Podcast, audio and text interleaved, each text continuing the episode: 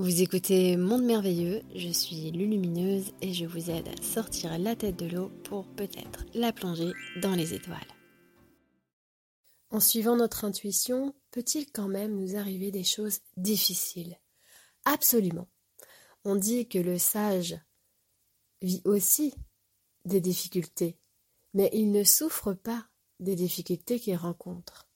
Nous sommes tous là pour vivre des situations ces situations vont nous permettre justement de puiser dans des ressources que nous n'aurions pas été chercher si nous n'avions pas rencontré justement tel ou tel cas de figure. Vivre les choses, nous sommes venus les vivre. Il y a un décor, il y a un personnage, il y a des gens autour, il y a des rôles, il y a une grande scène de théâtre parce que nous devons vivre les choses.